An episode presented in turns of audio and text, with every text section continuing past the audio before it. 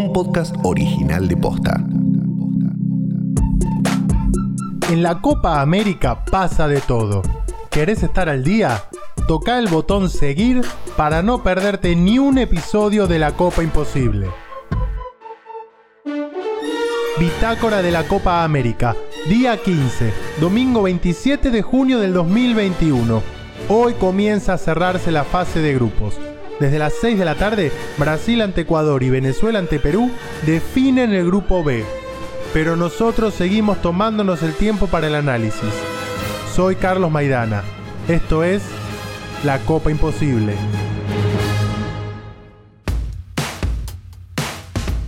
Hoy empiezan a definirse los cruces de cuartos de final. Desde las 6 de la tarde se define el grupo B.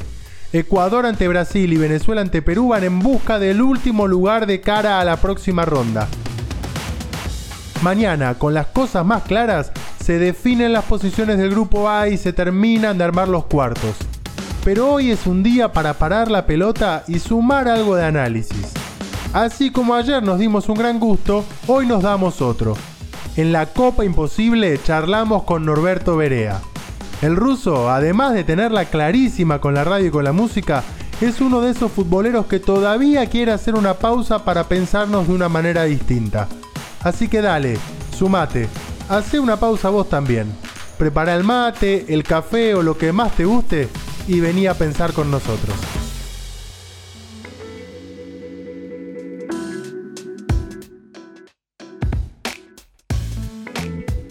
Es una infidencia que, le cuento también a, los que están del otro lado, pero me quedé con un mensaje que, intercambiamos el otro día. Yo te preguntaba eh, cómo estabas y me decías que, bueno, con, la, angustia propia de estar transitando la pandemia desde en este lugar, ¿no? Y, trasladaba eso a, lo que es eh, esta Copa, esta Copa América, eh, que por supuesto está atravesada por, por toda esta situación, lo cual la hace eh, todavía más particular eh, desde lo negativo. Sí, bueno, hay, hay un par de razones que son muy fuertes. El hecho de tener que hacerla o hacerla, la presión ante la alternativa de lo que representa este un evento como la Copa América, ligado definitivamente a la competitividad, a la deportividad, pero también al entretenimiento global y dentro del entretenimiento global el factor de y el volumen de negocio. Esto es así. La presión debe haber sido muy fuerte a todos los niveles para que se dispute en el medio de una pandemia, para que se cambie de países y para que se dispute ni más ni menos en uno de los países que sabemos muy bien que ha tenido infinitos inconvenientes, entre ellos por muchas de las decisiones de su presidente, ¿no? Y por un estilo de conducción. De hecho, lo hablábamos en, al principio del recorrido que venimos haciendo por la Copa América. Se da esta situación en una, en una situación local bastante particular, no solamente por, eh, por lo sanitario, sino en el medio de una pelea del propio Jair Bolsonaro con Globo por los derechos de transmisión, que terminan redundando en que hoy sea una de las copas con menor audiencia de la historia. De hecho, la selección brasileña debutó con el ranking más bajo eh, de toda la historia porque sin ninguna duda seguimos no dando la talla y no damos la talla a nivel fundamental y clave, que es que los gobernantes tomen las decisiones y más allá de las cuestiones políticas, se piensen en pos de una verdadera mejora y no en esta cosa de que el show debe continuar pase lo que pase. Pero bueno, estamos mucho en eso ante todo esto, eh. cuando encima ponemos a, ver el fútbol, a analizar lo que se ve, la verdad que lo que muestra esta Copa América termina siendo muy magro. Y ayer charlábamos justo en este mismo espacio con, Enrique Macaya Márquez y decíamos, justo se da eh, en un momento en el que se está jugando la Eurocopa y que el contraste entre lo que uno ve con los partidos que se están jugando en la Euro y el nivel de juego de la, de la Copa América también la hacen muy poco atractiva. Bueno, hablar del nivel de juego en estos lares es eh, entrar en una discusión que nos llevaría mucho.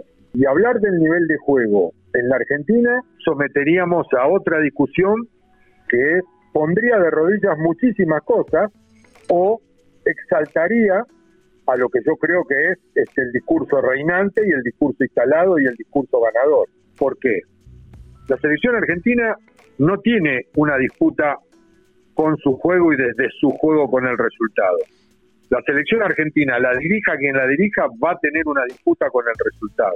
Porque en la Argentina el discurso de si ganás, estás, si no ganás, no sos, es el que se instaló y es el que quedó y es el que ganó. Después está la media. Y en la media, mucho más ahora cuando este ESPN ha aglutinado prácticamente a todos, ¿verdad? Esta media es funcional a discurso, a quienes son amigos, a quienes dan nota y a quienes tienen y comparten ideas cercanas, parecidas o paralelas. ¿Por qué? Siempre dije lo mismo, para la prensa hay entrenadores que te llevan a la final, no importa si la pierden o no, te llevan a la final. Y hay entrenadores que las pierden la final. ¿Se entiende lo que digo? Sí. Entonces, este tipo de situaciones, en este caso le va a tocar a Scaloni, al cual le va a estar sumido a esta realidad de si Argentina gana o no gana. En el medio de eso, vamos a perder de vista si Argentina mejoró o no entre la Copa anterior y aquella, creo que sí. Esto no es un punto solo a favor de Scaloni por estar a favor de Scaloni. Yo no estoy a favor de nadie. ¿Por qué? Porque tengo que hacer de lo que creo que tengo que hacer, que es el hecho crítico.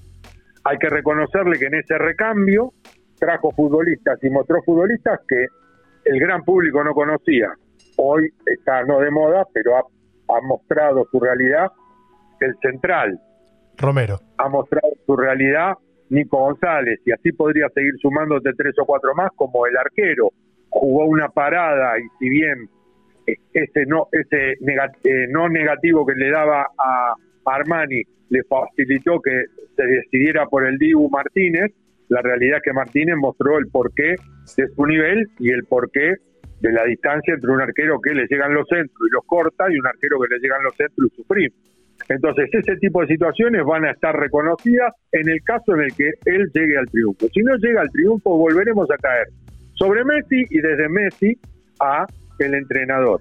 Porque así nos manejamos y no tenemos otra alternativa. Entonces, como no hay planes, y el único plan es saber si gana o no gana, ¿verdad? En el medio de eso se transita esto que es competir. Para no robarte más tiempo, pero, pero agradecerte, ¿hay algo que, que, te guste de lo que ves en términos futbolísticos en la Copa en, en general, de lo que hayas visto? No, yo no, no sé si es lo que destaco. Primero, hay mucha irregularidad. Segundo, los equipos no se sienten firmes. ¿No? Brasil parecía como que tenía un andar muy fuerte y el otro día Colombia le desnudó un montón de problemas. Bueno, después pasó lo que pasó con el arbitraje, con el VAR y se terminó como se terminó este con ese gol ya en tiempo de descuento. Pero yo siento que esas irregularidades, ¿no? permiten la aparición de alguna que otra individualidad y esa individualidad que se muestra superior al resto nos ayuda a subyugarnos un poco porque nosotros andamos todos buscando algo que nos guste. O sea, yo no soy el pesimista que derrumba todo. Sí asumo que lo que veo no me gusta mucho, pero entre lo que veo hay cosas que me gustan. Ahora, la irregularidad no permite que los equipos puedan sentirse firmes. Argentina es un gran ejemplo. Argentina sale con una idea, cree en esa idea, sustancia esa idea, se pone en ventaja y automáticamente cambia. Entonces, ahí también me parece que es interesante plantearnos el porqué de esta Argentina y hasta dónde seguir consolidando nombres más allá de si llega o no llega el resultado. Porque de una vez por todas vamos a tener que pararnos en algún lugar. Si no va a ser poner, sacar, poner, sacar, poner, sacar y no va a parar más. Bueno, el, el, arquero puede llegar a ser un buen ejemplo, un buen punto de partida. Si encontramos un arquero, independientemente de que había otros, bueno, sostengámoslo. Porque en algún momento le va a pasar, ojalá que no, pero le va a pasar tener algún error. No, bueno, si partimos de que no puede cometer un error, estamos equivocados, ¿verdad?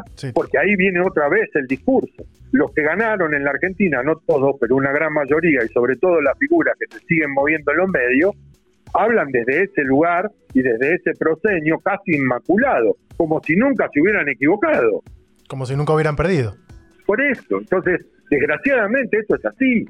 Y no hay manera, ¿eh? no hay manera. Donde aparezcas, vos los mensajes y comentes lo que comentes, las respuestas son ganar. Entonces, listo. Es un pueblo que, desgraciadamente, tan futbolero, tan amante de este juego, y muchísimas veces tan discutidor desde lo esencial, hoy ha perdido todo esto y las nuevas generaciones se han quedado con el si ganás o no ganás. Y esto mucho tiene que ver la media, que tiene más de 40 años de un discurso que se convirtió en elite. O sos de ellos o no estás. Y esto no, no le allana el camino a nadie. No, yo quiero seguir discutiendo, pero quiero seguir discutiendo en el lugar donde nos paremos para pensarnos un poco, porque si no, no hay forma. De hecho, eh, esta semana se dio una discusión, hasta sonaba rara eh, en los medios uruguayos discutiendo la, si no era momento de cambio de proceso de Oscar Tavares.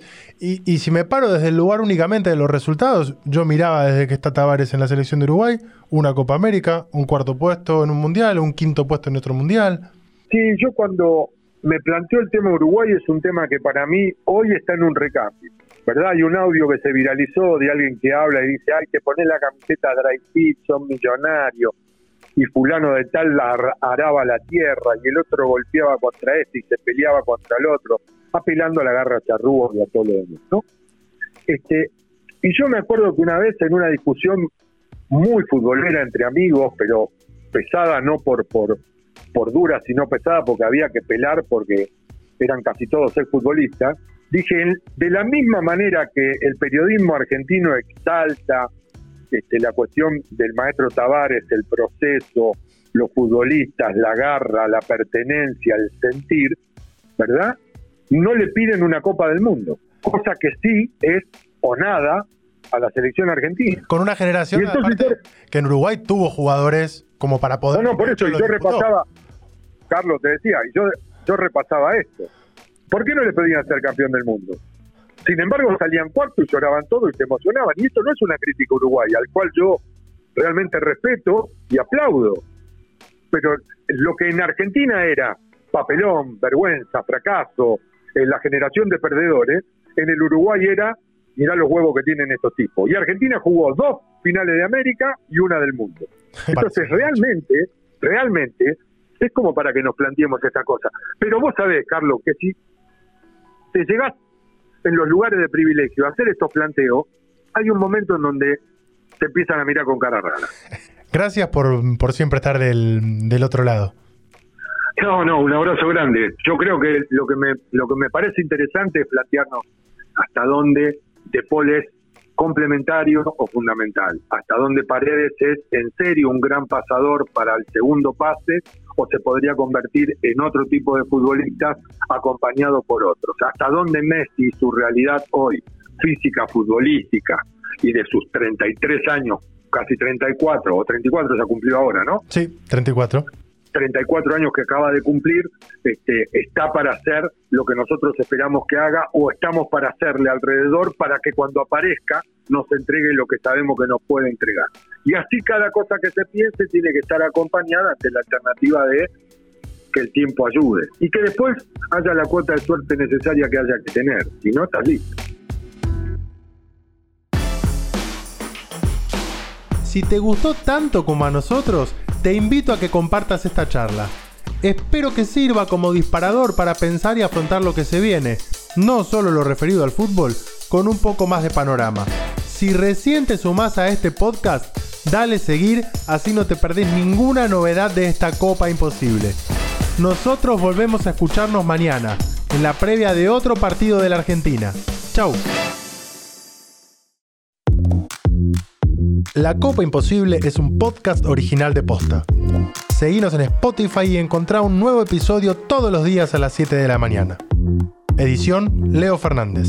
Producción ejecutiva Luciano Banchero y Diego del Agostino. Soy Carlos Maidana. Hasta mañana.